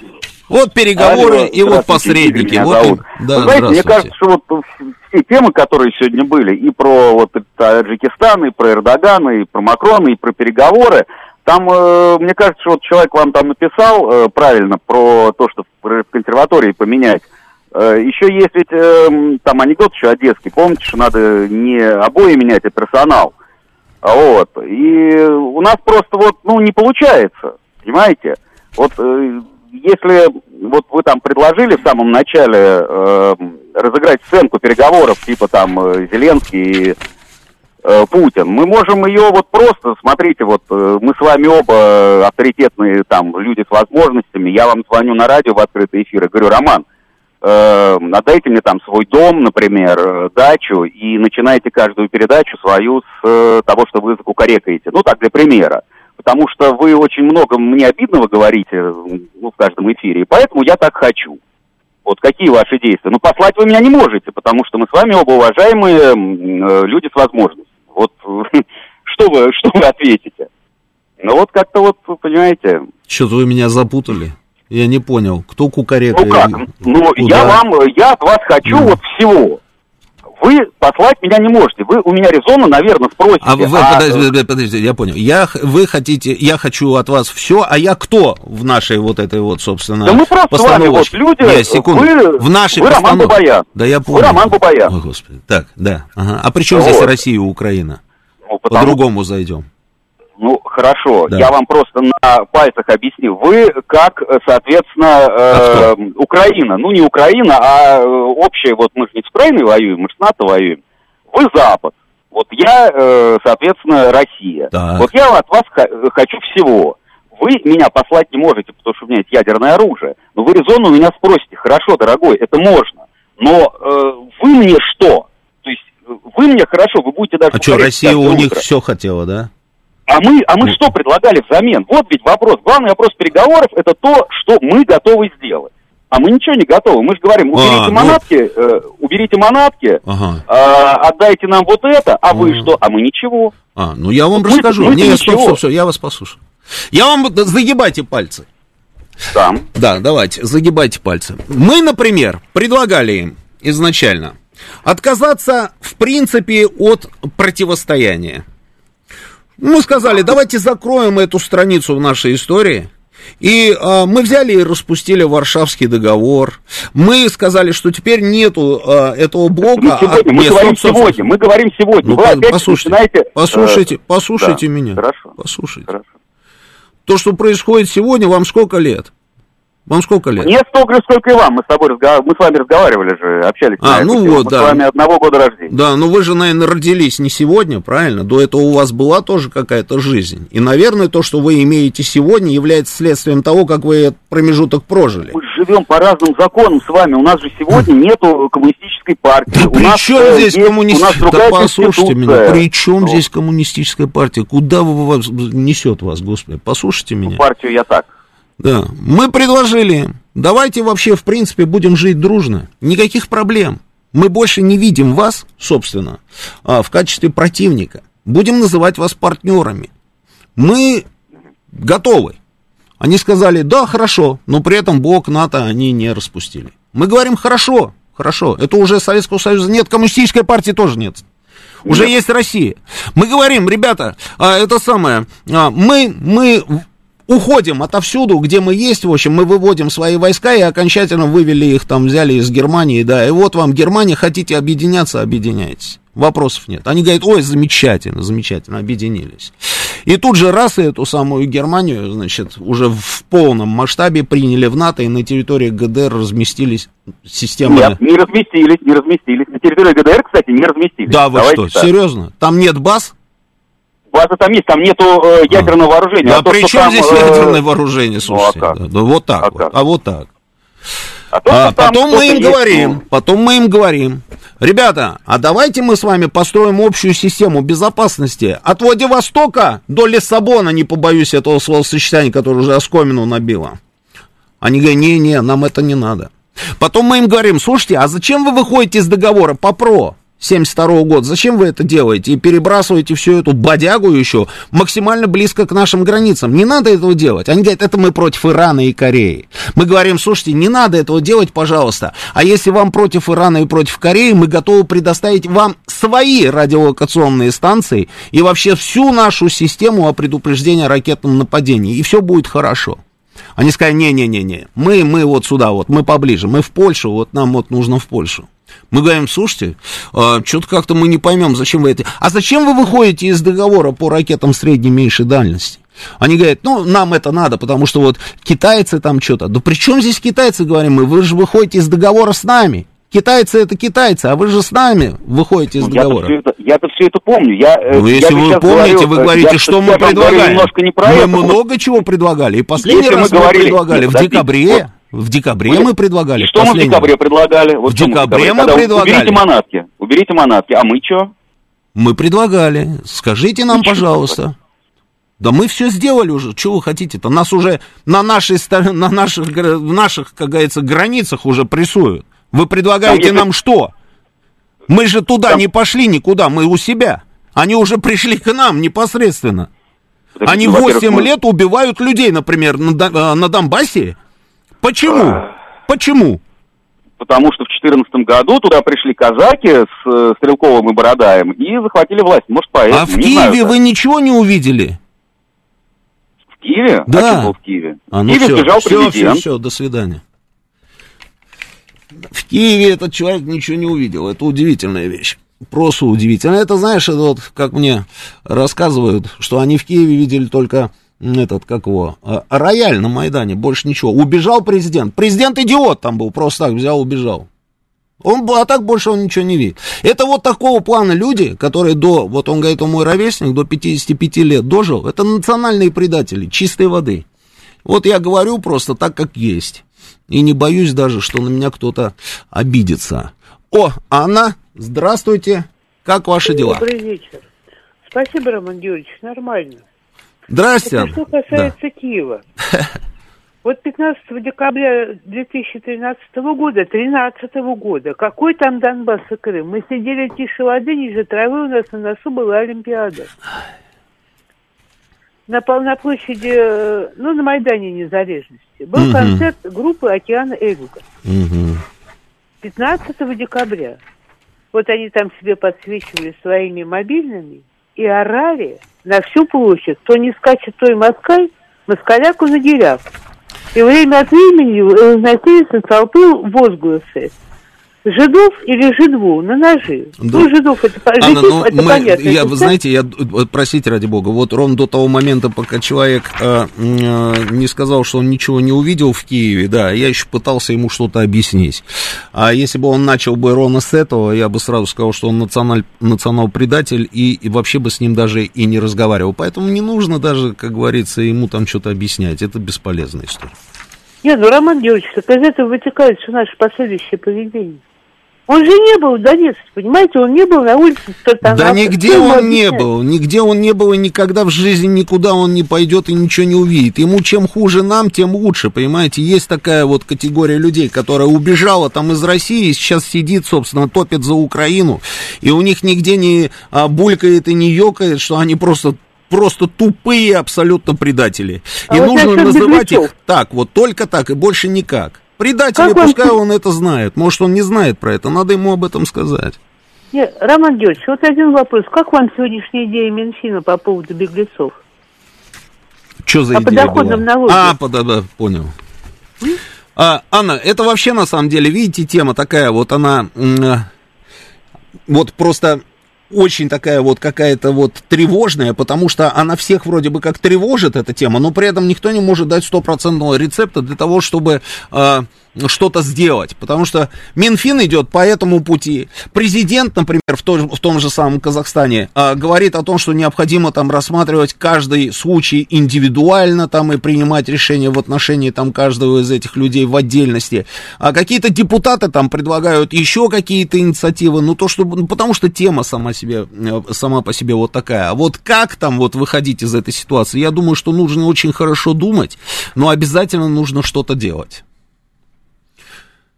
А у нас новости, да? У нас новости, Анна, простите, ради бога, да, у нас новости, да. Понедельник. Время подвести итоги. Главный редактор радиостанции «Говорит Москва» Роман Бабаян вместе с вами обсудит и проанализирует главные события прошедшей недели, их причины и последствия. Вспомним, что было, узнаем, что будет – Авторская программа Романа Бабаяна. 19.36 в Москве, это радио «Говорит Москва». Продолжаем работать в прямом эфире. Телефон нашего прямого эфира 8495-7373-94,8. А, телефон для ваших смс-ок плюс 7 925 4 восьмерки 94,8. Работает наш телеграм-канал «Говорит МСК Бот». Подписывайтесь на наш телеграм-канал. Здесь же продолжается трансляция нашей программы. Продолжается она еще и на нашей страничке э, ВКонтакте. И на Ютубе она тоже продолжается. И у нас сейчас уже сколько? Пять тысяч. Пять тысяч. Ну, нормально, да, пять тысяч человек. А, читаю ваши сообщения. А, то есть человек совершает какие-то действия, которые угрожают моему здоровью, а я должен ему что-то предложить для того, чтобы он этого не делал вместо удара в нос. А, ну да, видимо, такая логика. Ну, слушайте, это категория, знаете, у нас есть категория этих воздушных людей, которые готовы... А, во всех смертных грехах обвинять свою собственную страну, но при этом почему-то предлагают именно нам. И они, знаете, еще, они же еще наглые, они же такие упертые.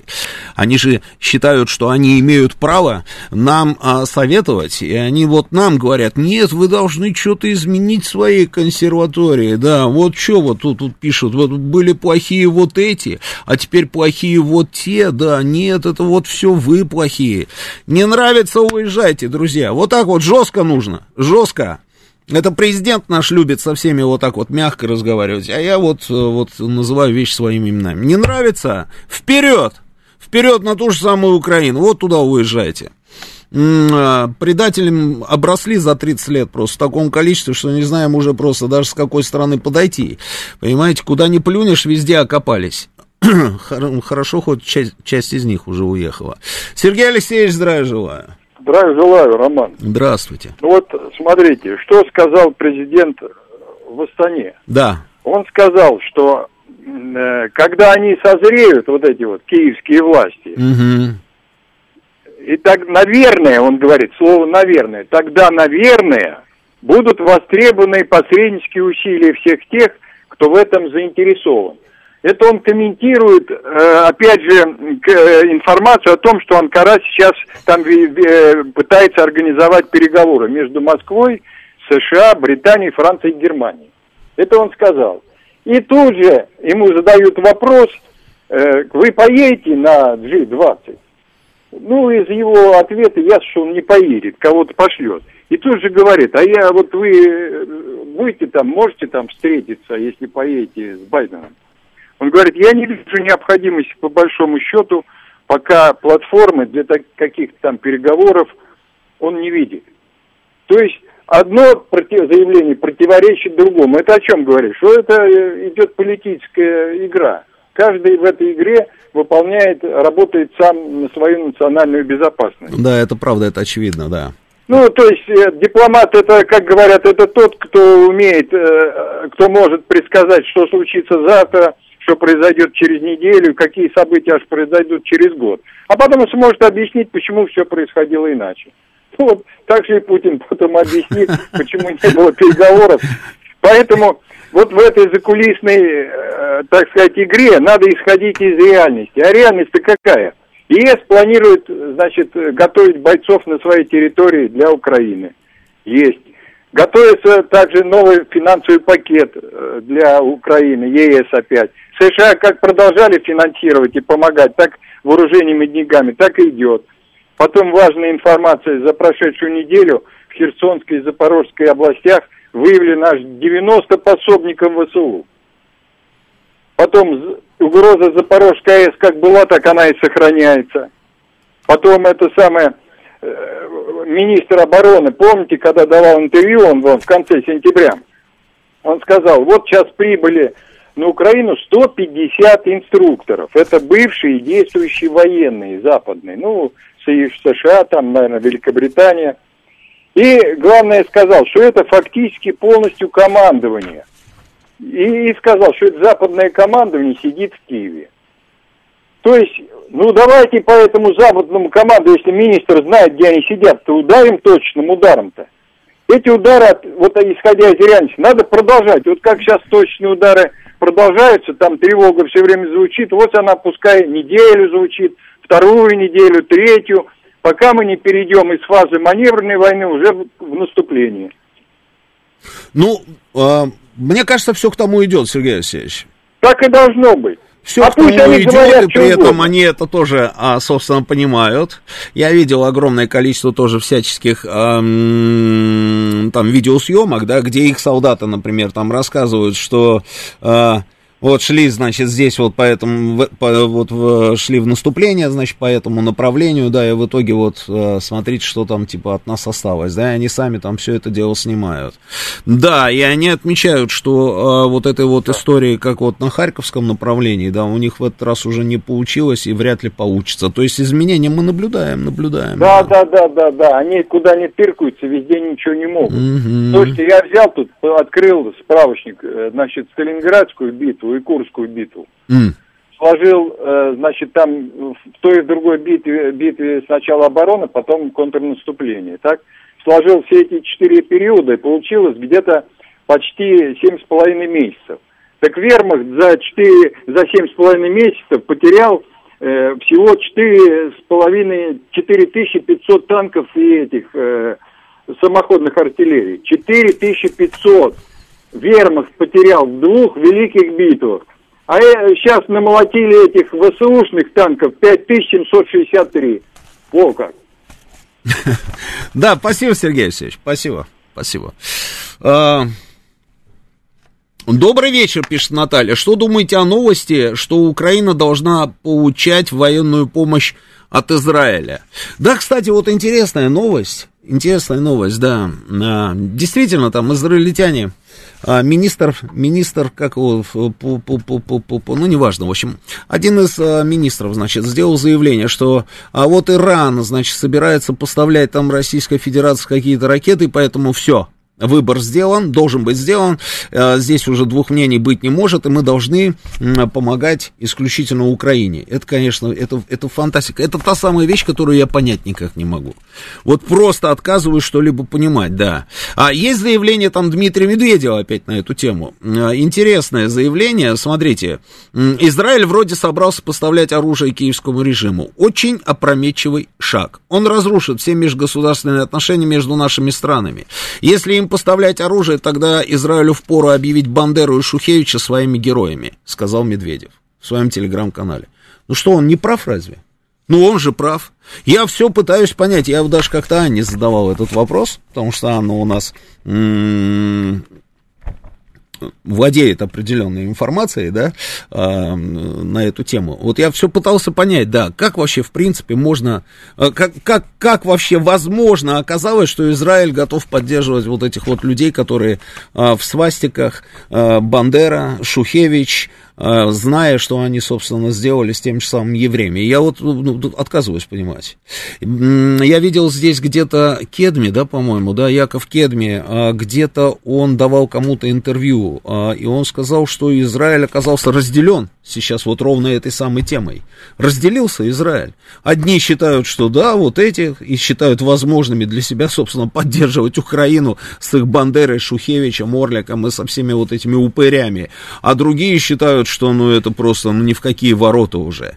Ну вот как-то так, да, понимаете. Я же говорю, мир какой-то вот у нас стал интересный. У нас вообще интересное время. Вот добро, да, оно вот все время как-то его пытаются наоборот представить злом. И зло наоборот пытаются превознести преподнести и преподать, преподнести нам всем как, э, как добро. Вот, сумасшествие, сумасшествие. Добрый вечер, Михаил Иванович. Добрый вечер. Скажите нам, давайте, скажите. У меня две позиции, да. хочу у вас задать вопрос. Вот обратите внимание, Белгород обстреливается. Да. да? А воздушную тревогу там практически не объявляют. А жители прячутся по домам во время э, обстрелов. Я правильно все говорю? Ну, по домам они не прячутся. Мне кажется, да. там вообще из нескольких населенных пунктов людей там перевезли. А потом... Я говорю про да. Белгород, Роман Георгиевич. Я уточню, где прячутся да. жители. Так. так я это к чему? Угу. Что, а где бомбоубежище? Где наше угу. э, граждан... Министерство гражданской обороны и предупреждению чрезвычайных ситуаций? Бомбоубежище. И я пришел к логическому выводу, что бомбоубежища нет. Как можно прятаться от бомбежки, от э, снарядов, э, прятаться в много, многоквартирных жилых домах? Я ничего не понимаю. Это первое, mm-hmm. первый, так сказать, э, вопрос э, к размышлению. Да. А второй, вы знаете, я с вами на 96% согласен, когда вы говорили про Эрдогана. и с Владимиром из Дубая, который сказал, что первый, кто нас э, предаст, это будет Эрдоган. Но между тем, между тем, уже более восьми лет наш президент называет Эрдогана другом. И я думаю, это для вас не секрет. Я подчеркиваю, 8 лет. Он называет его другом. Есть русская пословица. Скажи мне, кто твой друг. Не я называю Эрдогана другом, я его органически не приваю. Поэтому я сказал, что я 96% с вами согласен по Эрдогану. Но я не пойму вот этого противоречия. Я об этом только что говорил, Михаил Иванович. Ситуативное партнерство. Ситуативное. Это не ситу... 8 лет ситуативное? Да, да, к сожалению, а когда да. чеченцев, когда война была, они поставляли оружие, это тоже все э, ситуативное. А что тогда тоже называли друзьями их? Я вот не помню. Кого? А, Турцию? Да. Э, нет, тогда не называли. Не называли. Там наоборот их критиковали. Да. А, и вдруг из э, полуврагов они превратились в друзей. Да. А, я понял, спасибо, Михайлович. Вот смотрите, а, я, еще раз. Ситуативная история. Но, к сожалению, да, вот, к сожалению, видимо, имеем вот такой расклад на сегодняшний день, такую формулу, когда получается, что да, да, а, сирийская компания. Мы понимали, что, в принципе, от Турции многое зависит. Часть вот этих группировок, которые а, воевали против Асада, они были ориентированы на Анкару. А, часть там были игиловцы, часть еще кто-то, еще кто-то, там же каждой твари по паре, как говорится, было. С одними мы расправлялись, как говорится, вот в легкую, наносили удары а, бесконечные, то есть у нас не было никаких вопросов. Других мы пытались оттуда убрать, каждый раз ведя переговоры, допустим, с теми же самыми американцами, которые поддерживали некоторые группировки. И в какой-то момент у нас получилось, они их даже вывозили своими вертолетами из-под, э, собственно, наших ударов, да, и из тех самых районов, куда мы должны были вот, вот прийти там с сирийской регулярной армией.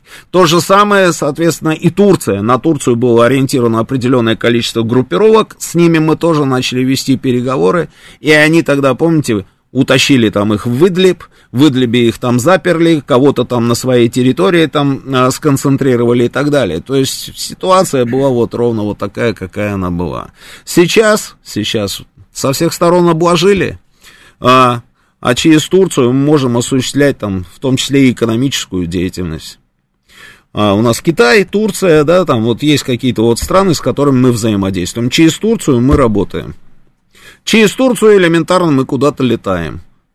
Потому что, ну вот, Стамбул стал, собственно, вот этим самым транзитным, скажем так, аэропортом, да, а, через который мы можем вообще куда-то вылететь, потому что все остальные аэропорты не работают, нас не принимают, с нами не дружат. Поэтому ситуативная история. Хотя, хотя, я говорю, я думаю, что все все прекрасно понимают. Если мы с вами знаем, что такое Турция, я думаю, что и президент Путин это тоже знает. Что касается бомбоубежищ. Значит, Белгород. Э, по словам местных жителей, занятия по эвакуации идут с начала лета. В части домов у подъездов висят объявления о местонахождении бомбоубежищ. Однако многие жалуются, что зачастую ключи от этих бомбоубежищ находятся в ЖЭКе, а до него нужно еще и, собственно, добраться. Курск. Приводить бомбоубежище в порядок начали а, ну, с какого-то числа, да, многие сооружения до сих пор не оснащены специальным оборудованием, и карта с местонахождением укрытий отсутствует. Это неправильно, нужно дорабатывать эту историю. А, Севастополь. Информация о расположении и состоянии бомбоубежищ нигде публично не опубликовано. Ейск, где вот сейчас случилась эта авиакатастрофа, местные жители периодически отчитываются о проверке состояния бомбоубежищ. При этом карта рабочих бомбоубежищ в открытом доступе отсутствует. Ну, мне кажется, что здесь а, это правильно. Ну, какая карта бомбоубежищ в открытый доступ? Это же стратегический объект. Не должен быть все это, не должна быть карта с этими объектами в открытом доступе. Краснодар. Городская администрация опубликовала список с расположением бомбоубежищ еще в феврале, а здесь, видите, друг, другим путем пошли. Вот это неправильно. Бомбоубежище не надо будет давать в открытый доступ. Нужно сделать так, чтобы люди знали, где это находится. Ну, просто как-то не публичить все это. Ну, не знаю, ладно. Также власти поручили управляющим компаниям проверить состояние укрытия, устранить нарушения и так далее. Эм... Ну, вот как-то так. Много-много тут у меня разных городов. Добрый вечер, слушаю вас, вы в эфире говорите. Алло. Да, здравствуйте. Еще раз добрый вечер, Роман Георгиевич. Вот слушаю вас, и вот все темы, которые вы затронули, просто я не знаю, насколько они актуальны, насколько они остры, вот, за что вам огромное спасибо. Я вспоминаю Таджикистан, в 80-х годах я пару раз там бывал, слушайте, ну процветающая республика, просто вообще сказка, там Душанбе, это, ну, дворец на дворце, и вглубь туда уехать любой кишлак, это все было великолепно. Почему сегодня, сейчас э, Рахмон так себя повел? Ну, мы понимаем, да, действительно, вот они вот чувствуют какую-то, по их пониманию, слабость. И вот поэтому вот начинают вот строить какие-то такие вот непонятные козни. Насчет Эрдогана, вы тоже абсолютно правы, тут даже двух, двух мнений быть не может. Ситуативный союзник, ситуатив. А то, что 8 лет, ну да, 8 лет, а, а куда деваться? Никуда не денешься, другого нет как говорил Иосиф Виссарионович, других писателей у меня для вас нет. К сожалению, вот... надо добавить, да, к сожалению. К сожалению, конечно, к сожалению. Вот вы сказали, что нашему президенту, наш вот это памятник кстати, за терпение. Я, я, я бы вот без всякого, как говорится, под, под халимажа, я бы вам поставил памятник за ваше вот такое потрясающее терпение, когда вы выслушиваете всяких придурков, которые звонят уже второй раз, провокаторы просто натуральные. Понимаете, вот я узнал голос этого урода, который уже и до этого звонил и тоже вас пытался вывести из себя. Да что меня выводить из себя? Я вот, я говорю, надо было ему сразу начать с того, что он ну, в Киеве ничего не видел, он, я бы сразу все а понял. Что думать, он дурак, что ли? Он не знает, с чего начать. Ему надо было затянуть вот, вот разговор, понимаете, вот убить время, чтобы не дали другие люди позвонить, нести всякую ахинею.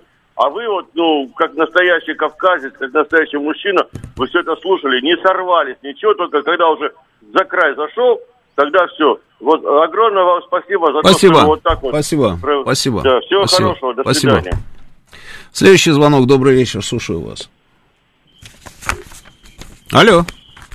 Алло. Да, Роман, говорите да. вы в эфире, да. Слушайте, предложение такое. О, вот давайте. которые что-то отрицают, звонящие, которые отрицают там, дружбу с, с Эрдоганом, они могут что-то предложить взамен. То есть отрицают, предлагайте. Вот хотелось бы ну, да, я понимаю, да. В сложившейся ситуации сложно что-либо предложить. Хотя, в принципе, по большому счету, спасибо. По большому счету, а тут кто-то у меня спрашивал, то ли в, теле, в, теле, в телеграм-канале, то ли смс а есть какие-то хорошие страны? Да, конечно. Я, мне легче перечислить нехорошие страны, и всего там тридцаточка нехороших стран. А хорошие страны, все остальные вообще никаких проблем. Пожалуйста, можем идти там, я не знаю, с азиатского региона, а слева направо можем справа налево. Очень много всяких хороших стран, и в них живут огромное количество хороших людей. Это я думаю, что я вам ответил. Следующий звонок. Добрый вечер. Роман, добрый вечер. Здравствуйте. Я вот попробовал, сейчас это все Михаил Ивановичу пытаются ответить, дополнить, наверное, слова каждого и предыдущих слушателей. На самом деле, если так глубинно разобраться, а ведь э, вот эта перспектива э, сложных многосторонних отношений с разнокалиберными, с разнонаправленными партнерами, там, вы это характеризовали как ситуативные отношения, это же на самом деле наша перспектива, которую, возможно, э, Путин и наше государство предлагает всему миру. Это многополярный мир. То есть это мир не там, где, как вот мы раньше привыкли все, Советский Союз и США. И вот каждая страна должна определиться, ты за белых либо за красных. И, в принципе, все понятно. Ты за белых стал, значит, э, за красных у тебя там по соответствующим решениям вот такие решения, да, и каждым, ну, очень все легко разобраться, кто за кого. А сейчас мир многополярен. Э, это разные центры принятия решения в разных регионах. Это вопросы какие-то чувствительные для одного, значит, нечувствительные для другого. И если мы э, как бы провозглашаем или определяем для себя перспективу жила, желаемую, это многополярный мир с множеством интересов, то мы должны привыкать к тому, что да, будут и такие союзы, что сегодня э, друг э, там, а, а 8 лет до этого не друг. И э, не нужно обольщаться. Любой друг, э, как бы скажем так, в случае, если он перейдет красные линии, ну я про Эрдогана сейчас, например, как бы так э, э, отмечаю, то он может ежесекундно потерять возможность торговать своими помидорами на московском рынке. И этому другу обольщаться не стоит. Он наверняка также понимает, что и у нашей страны есть красные линии, Э, с которыми он должен балансировать. И эта игра не в одну калитку. Поэтому... Я думаю, он э... это прекрасно понимает, он уже это проходил, да, и дело не только в помидорах, поверьте мне, там было все значительно ну, сильнее, да. да. Он это проходил, именно поэтому, собственно, они отыгрывают все время назад, я же об этом говорил, да. Спасибо. Да. Нам... Спасибо. Да, ну все, хорошего эфира. Спасибо. А, что касается друг, не друг, мне кажется, что вообще, в принципе, а, нужно как-то отвыкать, на самом деле, от всей этой истории. Потому что, ну, если ты кого-то считаешь другом, а потом он взял, собственно, и переметнулся какой-то там другой, тебе обидно. А вот если ты не считаешь его другом, а просто так вот, да, вот как раз вот здесь и нужно употреблять слово партнер, а, а не там, где мы его там в последнее время употребляем. Вот если он партнер, да, сегодня партнер, да, завтра не партнер, и нормально, и тебе не обидно, и ему как бы хорошо. Я думаю, что очень многое будет зависеть от того, чем, как, как вырулит вся вот эта вот ситуация на Украине. У меня нет никаких сомнений, что вырулит она, она так, как, собственно, мы и хотим, чтобы она вырулила. Но нет у меня никаких сомнений в этом, почти уверен я. А, и от этого будет зависеть все остальное. И вы просто диву дадитесь, на самом деле, прям вот так вот, проснувшись в один прекрасный день, вы увидите, какое огромное количество партнеров у нас вдруг посыпалось слева-справа, как из рога изобилия. И, а, и каждый из них нам будет говорить, да нет, слушайте, ну это, ну простите, Иван Засранцев, а, а, без попутал, да, а на самом... Не, ну вы же понимаете, вы же понимаете, мы же так никогда не думали. Но это же вот эти вот сволочи нас заставляли. Ну как вы могли в нас сомневаться? Многовековая дружба, проверенная, проверенная и в горе, и в радости. Неужели вы могли в нас сомневаться? Ай-яй-яй, ну как, ну нет, ну что вы, мы всегда с вами. Неужели вы думаете, что мы забыли, что именно вы спасли нас в каком-нибудь лохматом веке от полного уничтожения? А что вы думаете, разве мы не помним, как ваш флот пришел и подарил нам независимость и спас. Да у нас до сих пор памятник стоит вашему адмиралу, а у нас до сих пор памятник стоит вашему фельдмаршалу, а у нас там то, все, 20... Вот так все это и будет выглядеть, и это нормально, к сожалению. Вот человеческие отношения, они такие. Единственное, чего я никак не могу понять, почему Израиль все-таки вот делает вот такие вот заявления. И так вот мне никто не может объяснить. Может быть, в следующий раз а, кто-нибудь объяснит, да, вот очень хочется понять просто, чем они руководствуются, руководители вот а, а, Израиля, когда, собственно, собираются поставлять поставлять вооружение. Я вижу, да, что у нас уже практически время закончилось, да. Ну что, друзья, наблюдаем за тем, что происходит непосредственно в зоне специальной военной операции. Каждый раз в последнее время, каждое утро нас, собственно, встречают какие-то, начинаются какие-то новости, и они такие вот хорошие, хорошие новости, да. А я думаю, что, я думаю, что мы сейчас будем наращивать, наращивать, собственно, наши удары, и они, наверное, будут уже даже не по этой энерго а, инфраструктуре Украины, а, наверное, скорее всего, именно по, им, по их боевым порядкам, потому что, а, ну, вот, вот, мне кажется, мы сейчас обкатываем обкатываем вот эту вот технологию с БПЛА, обкатываем технологию нанесения а, ударов с помощью нашей авиации, не заходя даже в воздушное пространство там, да, и я думаю, что мы сейчас переключимся ровно вот на то, чтобы начинать, а, собственно, уничтожать их группировку непосредственно в зоне а, линии боевой, э, э, линии соприкосновения, вот ровно там. Ну, а вот э, а дальше будет вот так, как я сказал. Все, а, значит, сейчас а, у нас будут новости. После новостей у нас будет э, программа про футбол. Два Георгия вам все расскажут про футбол. Вы немножечко так а, отвлечетесь расслабитесь. А потом будет Александр Сладков и Галим Вергасов, военный курьер. Я вот все время слушаю, я вам говорю, задавайте вопросы Сладкову. Он там. Ну, каждый раз я слушаю, там вопросов немного на самом деле немного. Звонят, спрашивают, но а, мне кажется, что человек, который находится там, он знает много всякого интересного. Просто трясите его, трясите, чтобы он делился с вами этой информацией. Все, спасибо.